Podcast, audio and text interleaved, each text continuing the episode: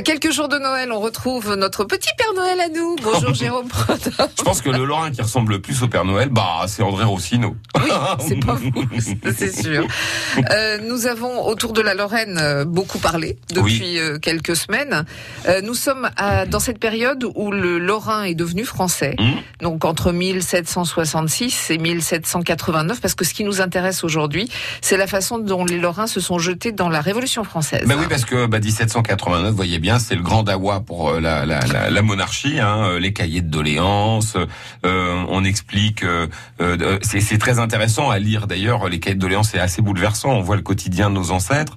On voit d'ailleurs, c'est rigolo, selon les villages, alors pareil en Lorraine qu'ailleurs. Hein, vous avez, quand il y a par exemple un gars qui est monté un peu, vous voyez, dans un petit village, le gars est monté faire des études, il revient, on sent que c'est le gars qui dit bon, on va écrire comme ça les gars quoi.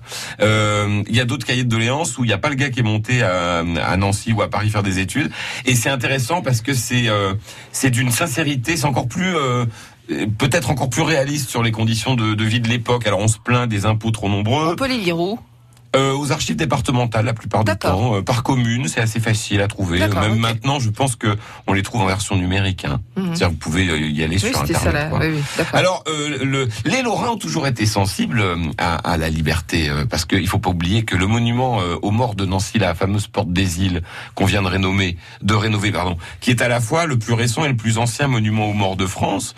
Euh, euh, eh ben, les premiers morts qui ont été affichés dessus sont dédiés aux, aux, aux victimes de la guerre d'indépendance américaine, à ceux qui sont partis se battre euh, aux côtés des insurgents, c'est-à-dire ces, citoyens anglais qui se révoltent contre la couronne euh, et qui vont finir par fonder un nouvel État qui s'appelle les États-Unis d'Amérique. Bah, parmi les Français qui sont allés les voir, vous savez que la France est la plus ancienne alliée des États-Unis parce que Louis XVI à l'époque euh, a hum, comment dirais-je engagé des troupes et de l'argent pour les soutenir. Alors lui c'était plutôt cynique. Hein.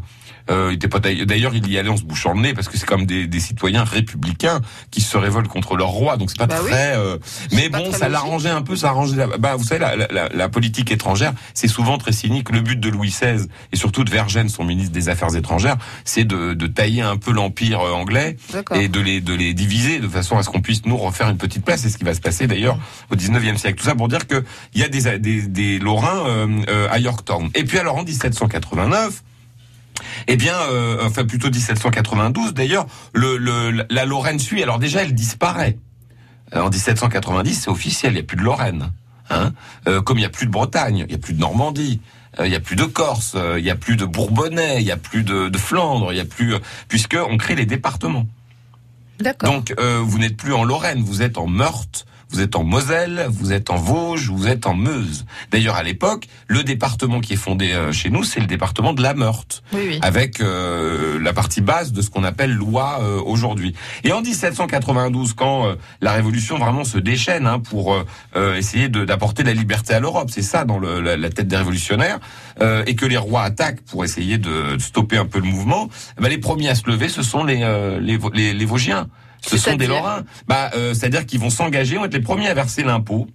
Et ils vont être les Ah, premiers à constituer un, un- des volontaires pour euh, aller défendre la patrie. euh, euh, C'est-à-dire en gros, bah, constituer. Alors ils vont pas constituer. Je crois pas qu'il y ait eu de régiment euh, vosgien, mais en tout cas voilà, dans les, les villes des Vosges, euh, on se mobilise. Le premier étant très symboliquement le volontaire à Remiremont, on le voit, hein, qui qui Ah, part à l'assaut. Bah, c'est un révolutionnaire. C'est pour ça qu'il y a la place des Vosges. Eh ben Paris. voilà, c'est comme ça qu'on a nommé la place des Vosges à Paris en hommage au département. Au premier département qui. Qui, qui s'est le mieux Ouais. mobilisé et le premier mobilisé c'est Vosges. Alors ça aurait pu être la place du Tarn-et-Garonne par exemple, vous voyez.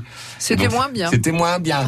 Donc c'est chez nous que qu'on a commencé la révolution, euh, enfin qu'on a le plus, j'allais dire, défendu la révolution euh, française, voilà. On reparlera de plein d'autres choses autour de la Lorraine Oui, avec que- vous la- l'année prochaine. Ouais, on s'intéressera au 19e siècle et surtout à ce moment qui est fondateur. Encore aujourd'hui, quand on parle de de- d'aménagement du territoire, c'est la partition de la Lorraine. C'est rarement arrivé euh, dans l'histoire qu'une région soit coupée en deux entre deux pays. C'est arrivé à la nôtre. Donc c'est toujours les frontières et ce sera en 2019. Oh, oh. On a à bientôt. Hein. France Bleu Lorraine. France